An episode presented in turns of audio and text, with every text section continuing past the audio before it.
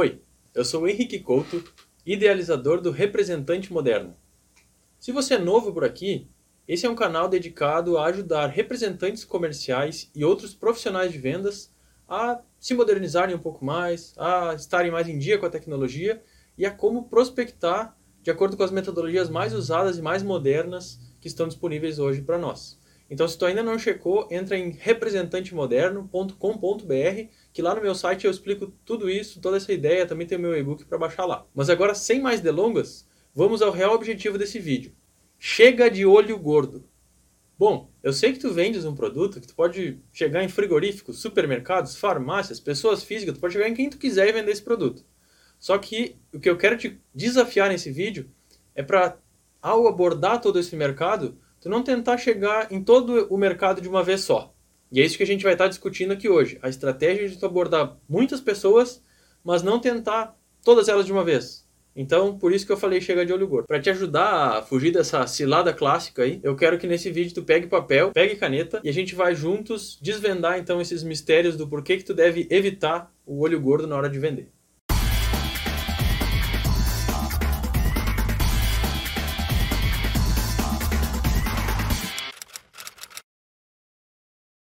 Eu e você, a gente é colega em uma turma de aulas de vendas. Aí o professor chegou pra gente e falou assim: é, Henrique, tu e os teus coleguinhas aí, eu quero que vocês montem uma empresa agora. Vocês vão montar uma empresa e vocês vão vender um produto. Então eu quero que vocês me entreguem esse plano de negócio até o final da aula. Aí a primeira coisa que a gente vai fazer, a gente vai se olhar ali e a primeira coisa que a gente vai fazer é o seguinte, cara. A gente vai mirar no mercado assim, gigante. A gente não quer vender para, sei lá, para, sei lá, só para frigorífico ou só para farmácia. Não, a gente quer vender para um mercado gigantesco. Essa é um, todo mundo vai querer isso na hora que está bolando uma empresa, né? Então, aí já começa a gente a se perder um pouco, porque a gente já quer começar no amplo, né? Bom, para exemplificar, para trazer um caso real, atualmente eu estou trabalhando com mais dois amigos num projeto onde a gente está desenvolvendo um produto para comercializar para consultórios médicos. Então, no início, a primeira sondagem de mercado que a gente fez, a gente estudou ali é, médicos no Brasil inteiro que pudessem é, estar, digamos assim, qualificados para comprar esse produto que a gente está comercializando, e o número ficou em pouco mais de 20 mil médicos. Para ser exato, 20.346 consultórios no Brasil se qualificariam para comprar esse produto pela primeira pesquisa que a gente fez, a primeira lista que a gente levantou. Aí, nossa, que mercadão, né? Que mercadão, vamos, vender, vamos ficar rico, vamos vender para todos esses médicos aí, vamos ficar rico. Então, essa foi a primeira ideia que a gente teve. E, e, é normal, né? A gente se emociona um pouco com ver aquele, né, aqueles, aquele monte de, de médico lá, de e-mails para gente, a gente fazer as abordagens, né? Então a gente, nesse primeiro momento, teve essa ideia assim, vamos ficar rico com esses mais de 20 mil médicos aí. Aí a gente foi começar a fazer, tá, vamos, vamos, vamos pegar e vamos mandar e-mail para os 20 mil logo. Aí a gente começou a fazer uma conta lá, né? A gente tem aqui o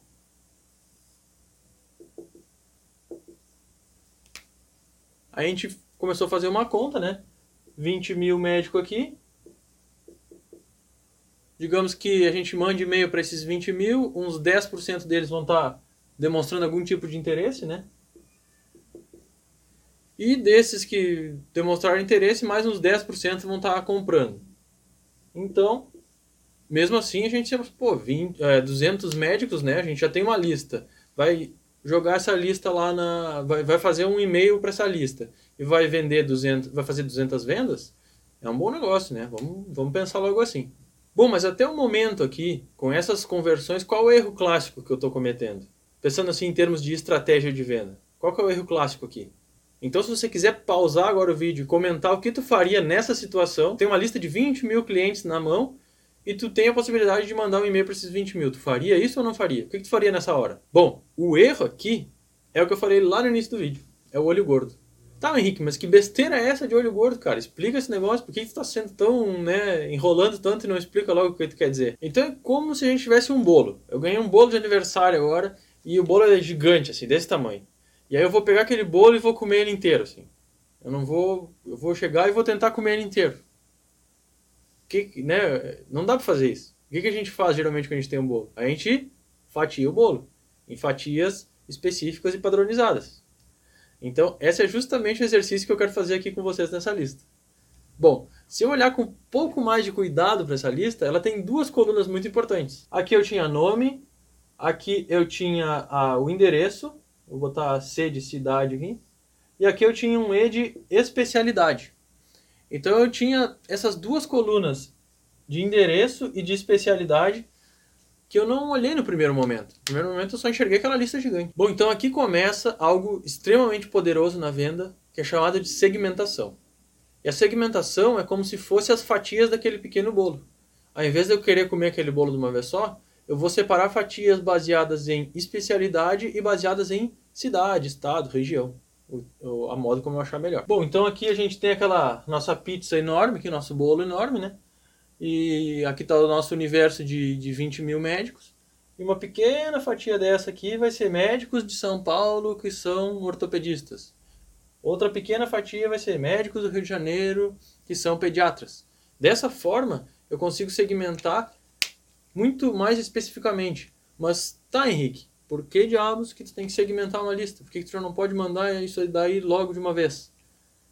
Olha só o poder de uma segmentação bem feita. Ao invés de eu mandar um e-mail falando assim: Médicos do Brasil, eu tenho um produto para vocês, vamos lá. Eu vou mandar um médico, eu vou mandar um e-mail assim. É, senhor é, fulano, né? Porque provavelmente eu vou saber o nome dele. Senhor fulano, é, estou fazendo um trabalho exclusivo com ortopedistas do Rio de Janeiro. Então eu precisava marcar contigo uma reunião para te apresentar isso daí, porque é um método muito, é, muito novo aí para a tua área de, de expertise. Então vê a diferença de falar assim pro, né, pro balaio inteiro de médicos e falar pro médico ortopedista na cidade certo Dá muito mais senso de, de exclusividade, a taxa de, de resposta de um e-mail desse vai ser muito maior. Então, em vez do que eles 10% ali, a, essa taxa vai subir bastante. Né? O que pode deixar essa conversão ainda melhor é se a gente utilizar algumas técnicas de escrita persuasiva. É, o nome disso é copywriting. Escreve copy writing. Então, dá para vocês pesquisarem depois na internet, tem muito material sobre isso, que é umas estratégias de escrita persuasiva. Então, ao invés de mandar um e-mail nesse, nesse primeiro momento, vocês mandam um e-mail, alguns e-mails com follow-up, e-mails curtos, né? Mandam um e-mail, depois de dois dias mandam um segundo e-mail, depois mandam um terceiro, um quarto e-mail, tantos quantos forem necessários, até que esse público engaje e que vocês consigam saber se sim a pessoa tem interesse ou se não, se a pessoa não tem interesse.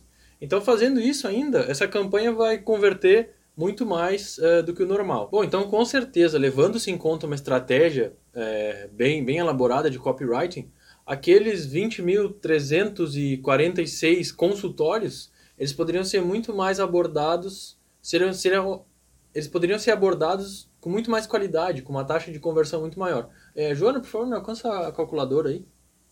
Valeu, Joanita. Vamos desenhar aqui, peraí. É, desenhar outro funil aqui. A gente tinha 20.346 é, consultórios, tá? E aqui, a primeira taxa de, de e-mail, e-mail a, a taxa de resposta de cada uma das segmentações, é, baseada em resultados de campanhas que eu já fiz no passado, ficou em cerca de 42% tem espaço para melhorar, tem aqui ainda, sabe? Dá para melhorar bem o discurso, dá até para aumentar um pouco esse valor aqui. Esse é um valor conserva conservador que dá bem para a gente alcançar. Então, 20.343 vezes 42%. Bom, isso aqui nos devolve em torno de 8,545 clientes interessados, clientes que têm algum tipo de interesse em, é, em né, desenvolver essa conversa. Daqui para cá, a gente consegue uma taxa de cerca de 50% clientes que têm a necessidade e um orçamento disponível para fazer, para adquirir aquela compra. Uh, é, para adquirir. Então, digamos assim, 50% marcam uma visita ou marcam uma reunião por telefone, desses primeiros e-mails que a gente disparou. Então, agora, 50% disso vai ficar 4.272 consultórios, ok?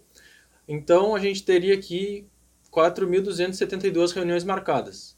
E uma taxa de conversão aqui, ela já vai ser bem maior que aquela taxa de, de 10%. Por quê? Porque a gente já tem a qualificação pré-pronta desse cliente. E a gente já tem certeza que ele precisa daquele produto, que ele não está sendo uma reunião fria ali. Então, uma taxa aqui também conservadora, eu já tive taxas bem maiores que essas, mas é de 30% aqui. 30% dessas 4.272 vão ser convertidas em venda. Isso aqui vai nos dar o quê?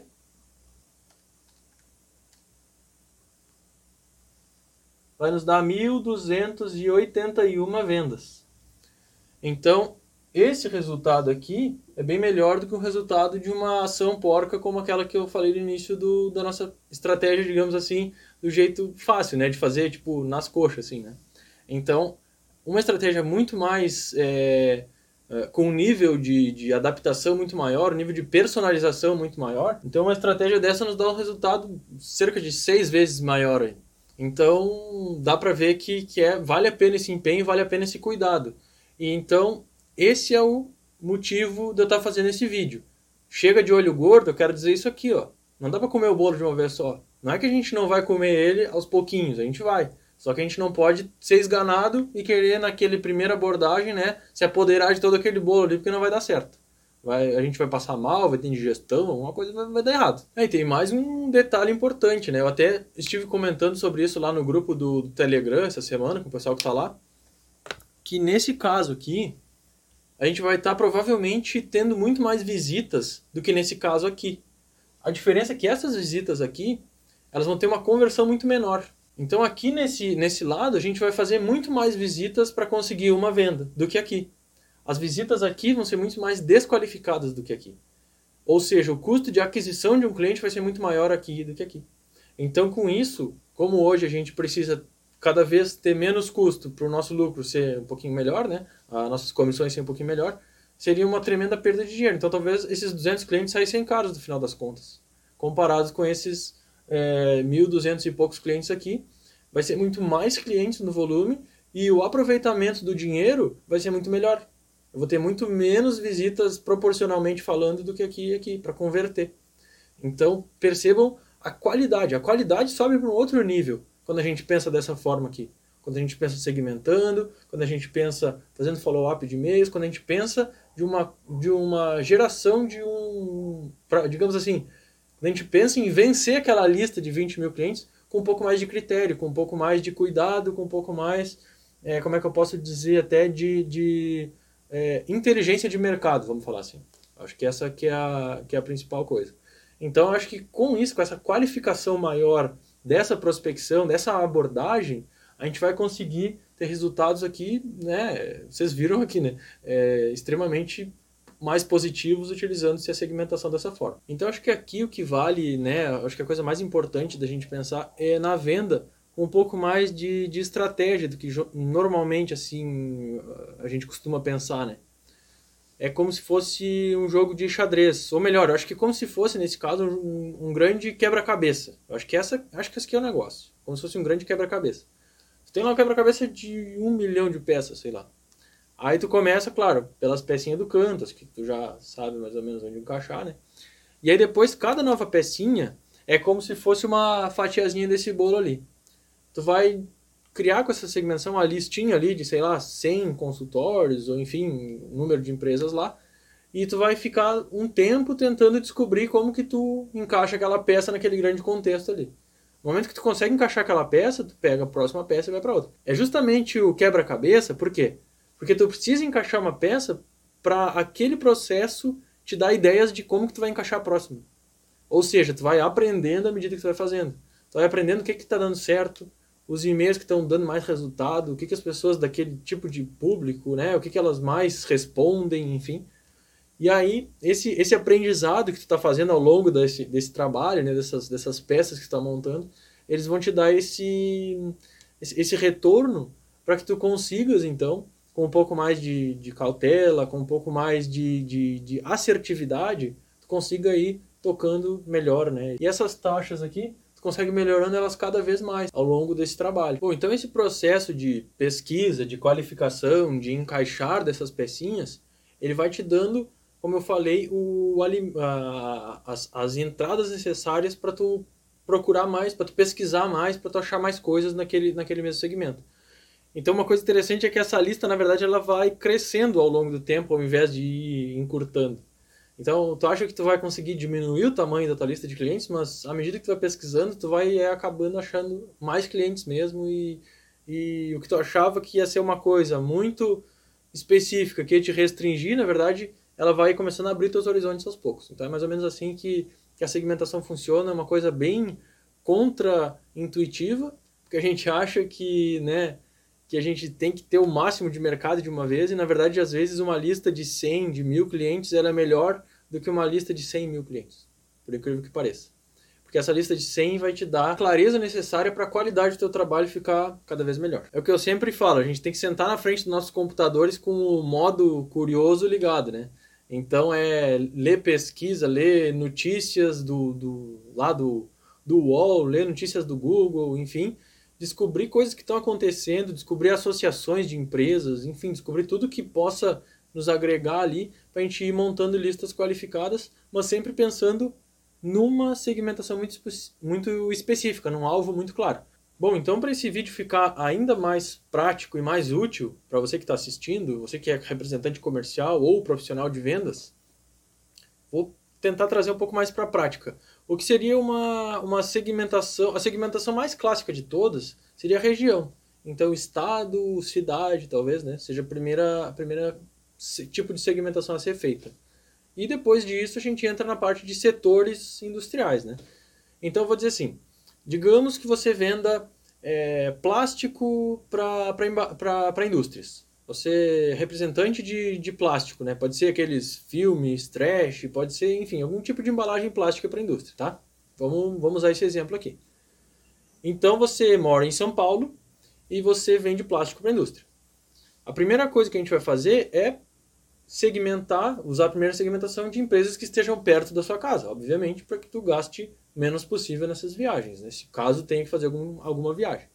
Então a gente vai escolher empresas perto de São Paulo e várias, numa lista de várias indústrias, por exemplo, frigorífico, indústria química, é, uh, moinhos, uh, indústria de ração animal, é, enfim, vai ter uma, uma, lista de vários tipos de indústria, a gente vai escolher uma delas, vamos escolher frigoríficos, por exemplo, para começar. Então a gente vai escolher frigoríficos, São Paulo e região. A gente vai fazer uma pesquisa e a gente vai conseguir uma lista de mil empresas. A gente fez essa lista de mil empresas, a gente não vai descansar, digamos assim, até que a gente consiga passar por toda essa lista e qualificar toda ela. Então o que eu costumo dizer é assim, a gente pode trabalhar todos os nichos, a gente não podia, não precisava trabalhar só frigorífico, a gente podia trabalhar ração animal, podia trabalhar é, hipermercados, podia trabalhar vários outros nichos aí também, mas a gente vai escolher para começar com frigorífico, por exemplo. E enquanto você, o senhor fulano representante comercial, não for o nome lembrado pelos frigoríficos quando eles pensarem em embalagem plástica, então o teu trabalho ainda não vai estar pronto. Essa, digamos assim, é a melhor forma de saber se é um bom trabalho.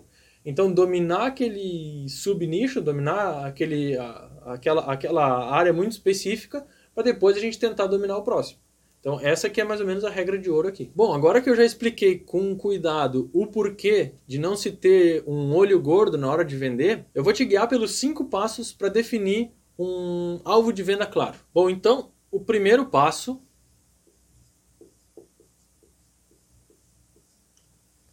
O passo 1 um vai ser o produto. Então aqui a gente vai conhecer o nosso amigo João Representante. O João Representante ele trabalha com três produtos. Ele vende máquina para embalagem, ele vende empilhadeira e ele vende plástico stretch. Ele vende três produtos. E esses três produtos, eles são, na verdade, muito complementares, né? Então, parabéns pro João, porque ele tá... Uma, uma empresa que ele vende uma empilhadeira, pode precisar de plástico, uma empresa, uh, pode precisar de máquina para embalagem.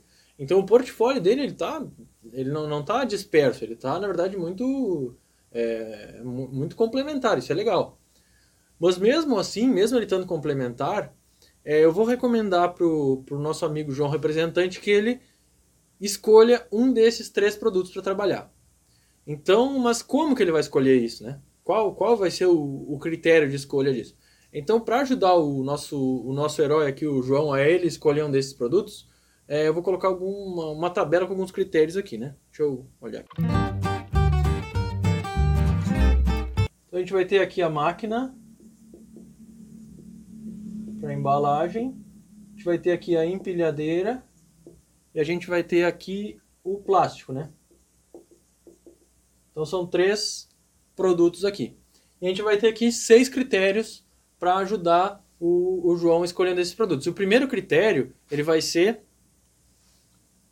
a comissão média por mês.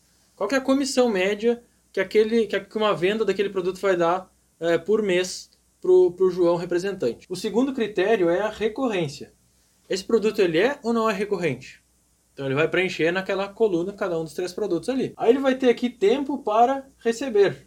Então ele vai preencher qual que é o tempo que ele leva em média para receber uma comissão de cada um daqueles produtos ali. Aqui ele vai nessa nesse quarto critério, ele vai ter o gasto médio.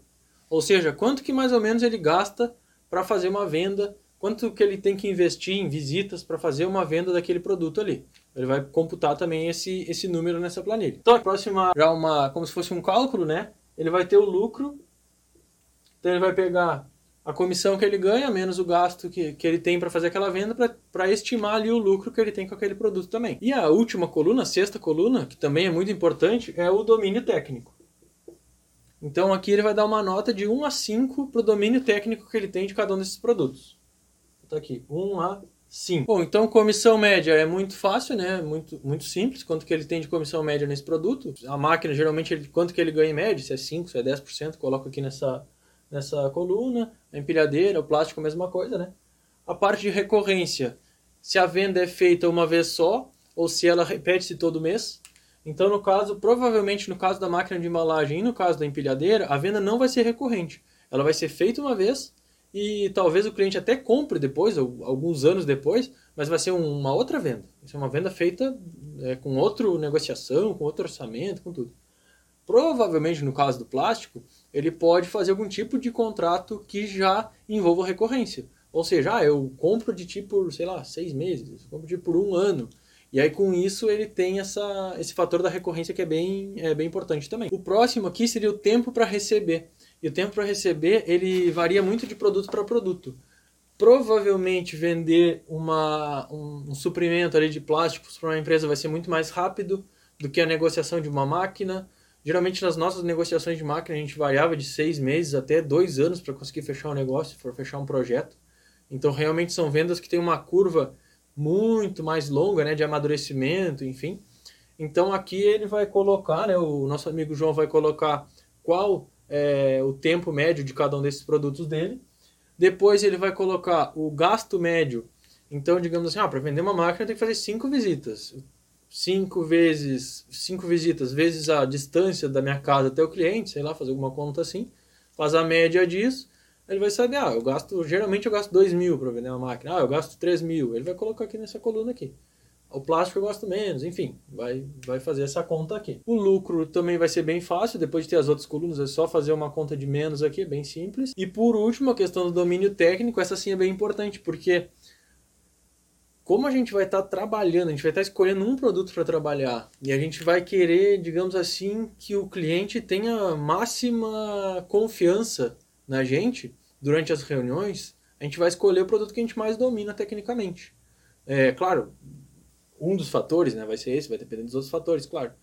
Mas é muito importante numa reunião a gente estar tá com, esse, com, esse, com esse produto muito mapeado em nossa mente, principalmente para saber quais são as dores que aquele produto resolve, quais são os diferenciais dele, porque é, é nessas, nessas coisas que a gente vai se apoiar para a gente fazer uma boa campanha de e-mails para a gente despertar o interesse do cliente. Um exemplo que, que eu posso dar de domínio técnico, baseado numa experiência que eu já tive, é no mercado imobiliário. Você que está assistindo trabalha com imóveis comerciais que o seu alvo muitas vezes é outras empresas. A gente, quando estava trabalhando imóveis, a gente sempre buscava vender imóveis na planta, porque a gente tinha um. Primeiro, a gente estudava um apartamento, a gente estava estudando todos, né? Tinha um estoque muito grande e ao mesmo tempo estava tudo muito fresco na memória, porque o projeto estava ali para nós, disponível, tinha um treinamento para ser feito de todos os detalhes, mínimos detalhes daquele empreendimento, daquele prédio novo que ia ser lançado, enfim.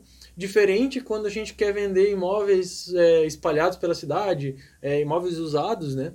Que aí cada imóvel vai ter sua peculiaridade. Se a gente fosse estudar cada um deles com todos os mínimos detalhes para fazer uma abordagem específica para cada um desses imóveis, então é por isso que a maioria dos, dos corretores de imóveis, enfim, eles é, exploram mais a questão da venda de novos empreendimentos, novos lançamentos. Então, é justamente por isso, pelo domínio técnico, para poder, no momento ali de uma negociação, de uma conversa com o cliente, para poder ter essa, digamos assim, todos esses recursos de, de, de argumentos técnicos, de explanações a serem feitas, e a nota, digamos assim, técnica deles vai estar mais perto de 5 em algum documento, em algum, em algum empreendimento que eles tenham estudado, que eles tenham recebido um treinamento, do que em um apartamento usado lá do centro, que eles vão, vão pegar ali, vão, vão visitar uma vez, vão fazer algumas anotações e vão ter que já estar tá levando os clientes lá. Então, quando eu falo em escolher o, o produto que tu mais te identifica, é justamente isso. Então vocês podem ver que essa técnica de, de segmentação, enfim, ela se aplica a praticamente todas as, todas as áreas de venda. Eu sempre puxo para a indústria, porque é a área que eu conheço mais, que eu me criei né, como profissional dentro, mas se tu vende painel solar, se tu vende imóveis, se tu vende para atacados, se tu vende é, alimentos para hipermercados, para supermercados, enfim, qualquer que seja a tua área de atuação, esse conhecimento ele vai ser útil e ele vai ser muito importante para tu levar para o teu negócio como, como herança aqui desse vídeo. Bom, então aquele o passo 1 um, então seria escolher o produto. Então daquela tabela que foi construída, vai ver os pontos ali de cada um daqueles, daqueles produtos e escolher qual deles é, tem, vai ter mais sucesso trabalhando ele, qual que vai te dar mais lucro, qual que tu mais domina. Então aquela tabela vai ajudar tu enxergar isso. Às vezes a gente quer ir muito pelo feeling ali, ou quer ir muito pelaquela nossa emoção, não, eu gosto mais desse produto, enfim. Ou ele não está te dando lucro, ou tu ainda não conhece tudo que precisava sobre ele. Então é importante essa tabela para te dar um pouco mais de clareza. Então o passo 1 um seria esse passo do produto. Agora o passo 2 vai ser o quê? Vai ser o passo do segmento de mercado. Eu vou chamar de nicho de mercado. Então, esse nicho de, de mercado aqui. Obrigado. Esse nicho de mercado aqui, ele vai ser muito importante porque ele vai nos dar aquela, aquela clareza da gente estudar bem exatamente qual cliente que a gente quer abordar.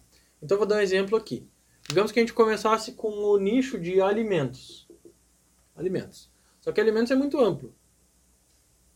A gente pode estar falando aqui de frigorífico, de moinho de farinha, pode estar falando de comida congelada, pode estar falando de é, enfim, de, aí entrando em frigorífico tem porco, tem galinha, tem bovino, enfim, é uma coisa muito, muito ampla, né?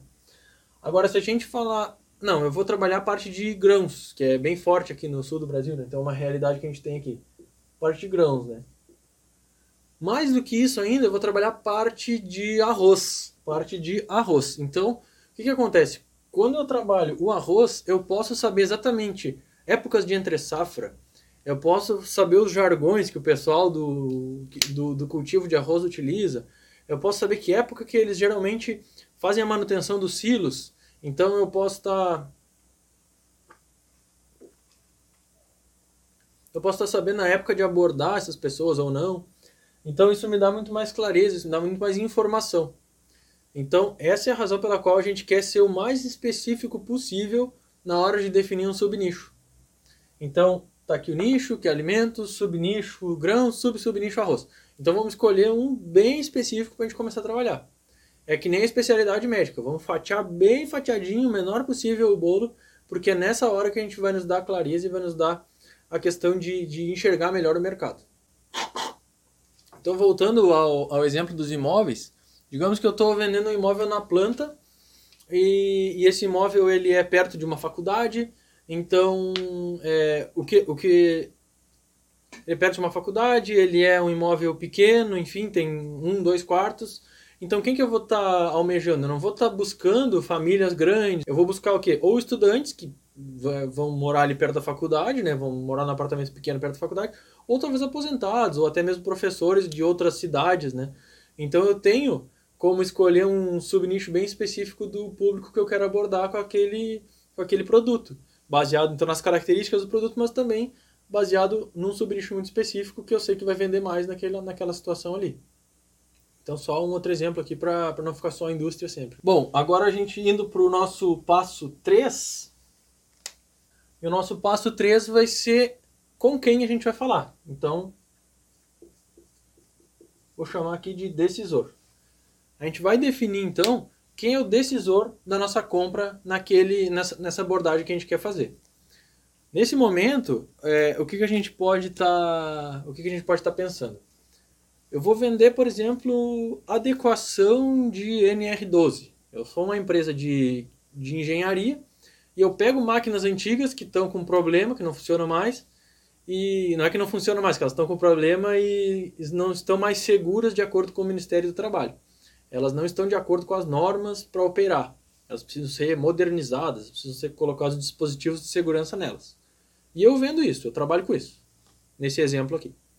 Aí, eu preciso abordar clientes, eu preciso, preciso chegar nas indústrias, nas empresas e abordar alguém lá dentro para falar sobre essas máquinas. Te pergunto, adianta eu mandar um e-mail para o gerente de produção? Para o diretor de produção? Adianta? Tu acha que o diretor de produção, o gerente de produção, vai querer parar a máquina dele por uma semana para modernizar ela, para ela ficar melhor, para ficar mais segura? O gerente de produção não é o cara certo para a gente falar. A gente tem que falar ou talvez com o pessoal de manutenção ou talvez com o pessoal da segurança e saúde do trabalho.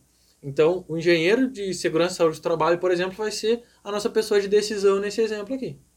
Então, a gente precisa saber com quem a gente tem que falar. Não adianta a gente achar que qualquer um dentro da empresa vai servir, enfim, porque a gente só vai estar tá perdendo nosso tempo. E às vezes a gente vai achar que aquela empresa não tem interesse, mas na verdade quem não tem interesse é aquela pessoa.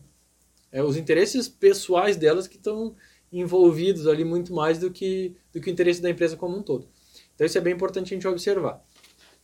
Até teve uma vez que foi bem engraçado, eu estava numa eu tava numa reunião, né?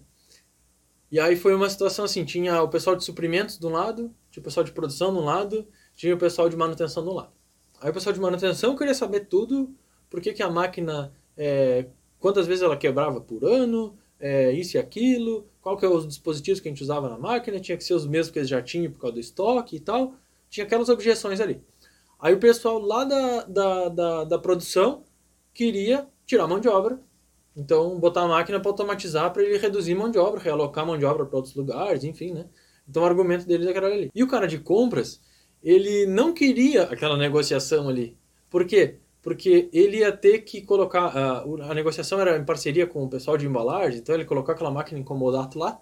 E ele não queria colocar aquela máquina ali, porque aí ele ia ficar preso com o preço do papelão por dois, três anos, e ele não ia poder ter o que ele chamava de savings, né? Ele não ia poder ter nos próximos anos, ele não ia poder cortar é, o preço do papelão consecutivamente naquele, naquele momento.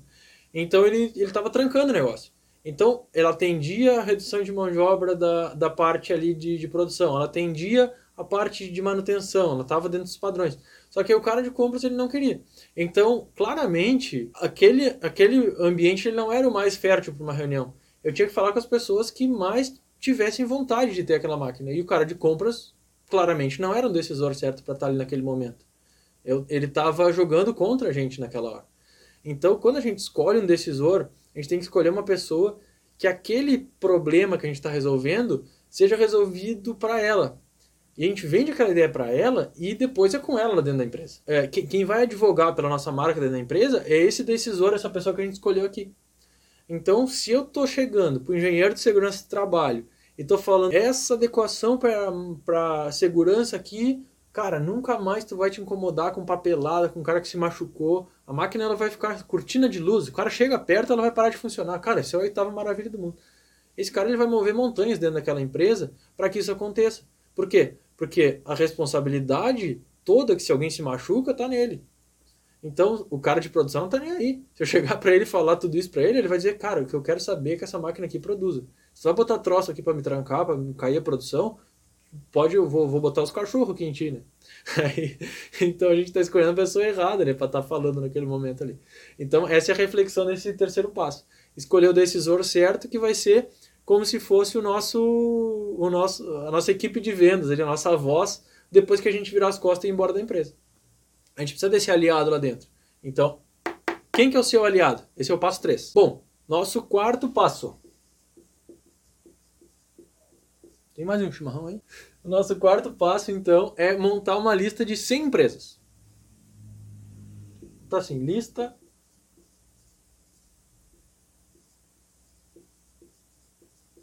E essas 100 empresas ela tem que ter todos esses critérios aqui. Elas têm que ser aderentes com esse produto, elas têm que estar no subnicho mais qualificado possível que a gente escolheu, e a gente tem que deixar uma coluna a ser completada com o nome do decisor em cada uma delas. Então, se vai ser o, o cara da manutenção, se vai ser o cara da produção, se vai ser é, o, o, esposo ou a esposa no caso da venda de, de, imóveis, se vai ser o dono do bar no caso da, da venda de painéis solares para enfim para mercadinhos, essas coisas assim. Então, quem vai ser o decisor que a gente está buscando nessa, nessa venda aqui? Vai deixar essa coluna ali pronta e a gente vai fazer uma lista de 100 empresas o mais perto possível da, da nossa casa para a gente gastar o mínimo possível. Então a dica prática aqui é entrar lá no, no, seu Google Drive, criar uma planilha do Google, que nem eu já expliquei nos outros vídeos como é que faz, né? E aí nessa planilha do Google tu cria lá nome da empresa, e-mail, nome do decisor e um, uma coluninha de status, onde tu vai deixar ali é, em abordagem, é, interessado, não interessado, que é onde tu vai controlar ali, né? Então cria essa planilha com esses campos aí de status, de decisor, enfim, e completa ela com 100 clientes. Esse é o passo 4. E lá no. Tem um capítulo lá no meu livro, acho que é o capítulo 8, que eu explico, eu dou algumas dicas de como que tu pode pesquisar é, mercados, enfim, ideias de como achar essas, essas empresas, como eu achar esses clientes, né? As ideias de pesquisa. É o capítulo 8 lá do, do meu livro. Então, até te aconselho, entra no representantemoderno.com.br, uh, daí tem lá baixar e-book, alguma coisa, daí tu baixa lá, é de graça, e aí tu dá uma olhada lá no e-book, no capítulo 8, que vai ter algumas ideias para te ajudar nisso daqui que eu estou falando agora. E agora o quinto passo, né, o passo 5, vai ser a parte da execução. Bom, então agora o quinto passo, que é a execução, é o passo, obviamente, mais importante de todos, que é onde você vai pegar essa lista de 100 empresas e vai preencher quem é que é o decisor e vai abordar. Então, quando tu não souber dessas 100 empresas, se ela tem ou não tem interesse no teu produto, tu não vai descansar, tu não vai fazer mais nada, tu vai tentar completar essa tabela. Essa que é o espírito aqui. Então, a execução é completar o passo 4. E é claro que aqui tu vai estar tá ligando para a empresa, vai estar tá conversando com o decisor, não vai estar tá enchendo o saco também da pessoa, não vai estar tá ligando para todo mundo da empresa, incomodando, mandando aqueles e-mail enorme. Então, nada disso. A ideia aqui é justamente da forma mais educada e, e, e, digamos assim, profissional possível, fazer essa qualificação aqui e isso encerra esse ciclo. No momento que chegou no passo 5, retorna lá para o 1 e recomeça tudo de novo com as informações que tu obteve aqui no meio.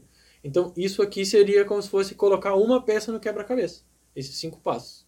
No momento que chegou no passo quinto, tu vai para a próxima peça do quebra-cabeça e fica nisso pro resto da vida. Esse é o, mais ou menos o trabalho. Né?